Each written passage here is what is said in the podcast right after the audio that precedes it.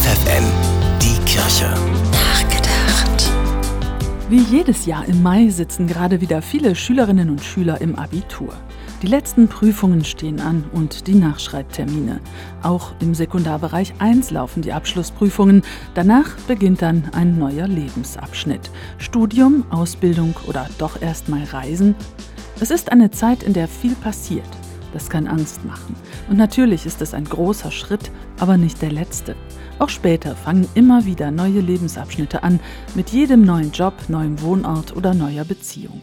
Und auch die können wieder Angst machen. Aber gerade das bereichert unser Leben. Es macht es nicht nur interessanter, es hilft auch gegen das Gefühl, das Leben zieht an einem vorbei. Je mehr verschiedene Eindrücke wir in einer Phase bekommen, desto länger kommt sie uns im Rückblick vor. So paradox das klingt, wer die Zeit anhalten möchte, muss also Neues erleben. Weil wir die Zeit nicht in Wochen oder Monaten messen, sondern in Erinnerungen.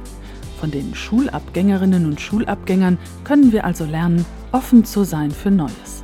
Sie kann dabei beruhigen, es wird nicht das letzte Mal sein, dass Sie die Chance bekommen, einen neuen Lebensabschnitt zu beginnen. Ruth Baerbohm, FFN Kirchenredaktion.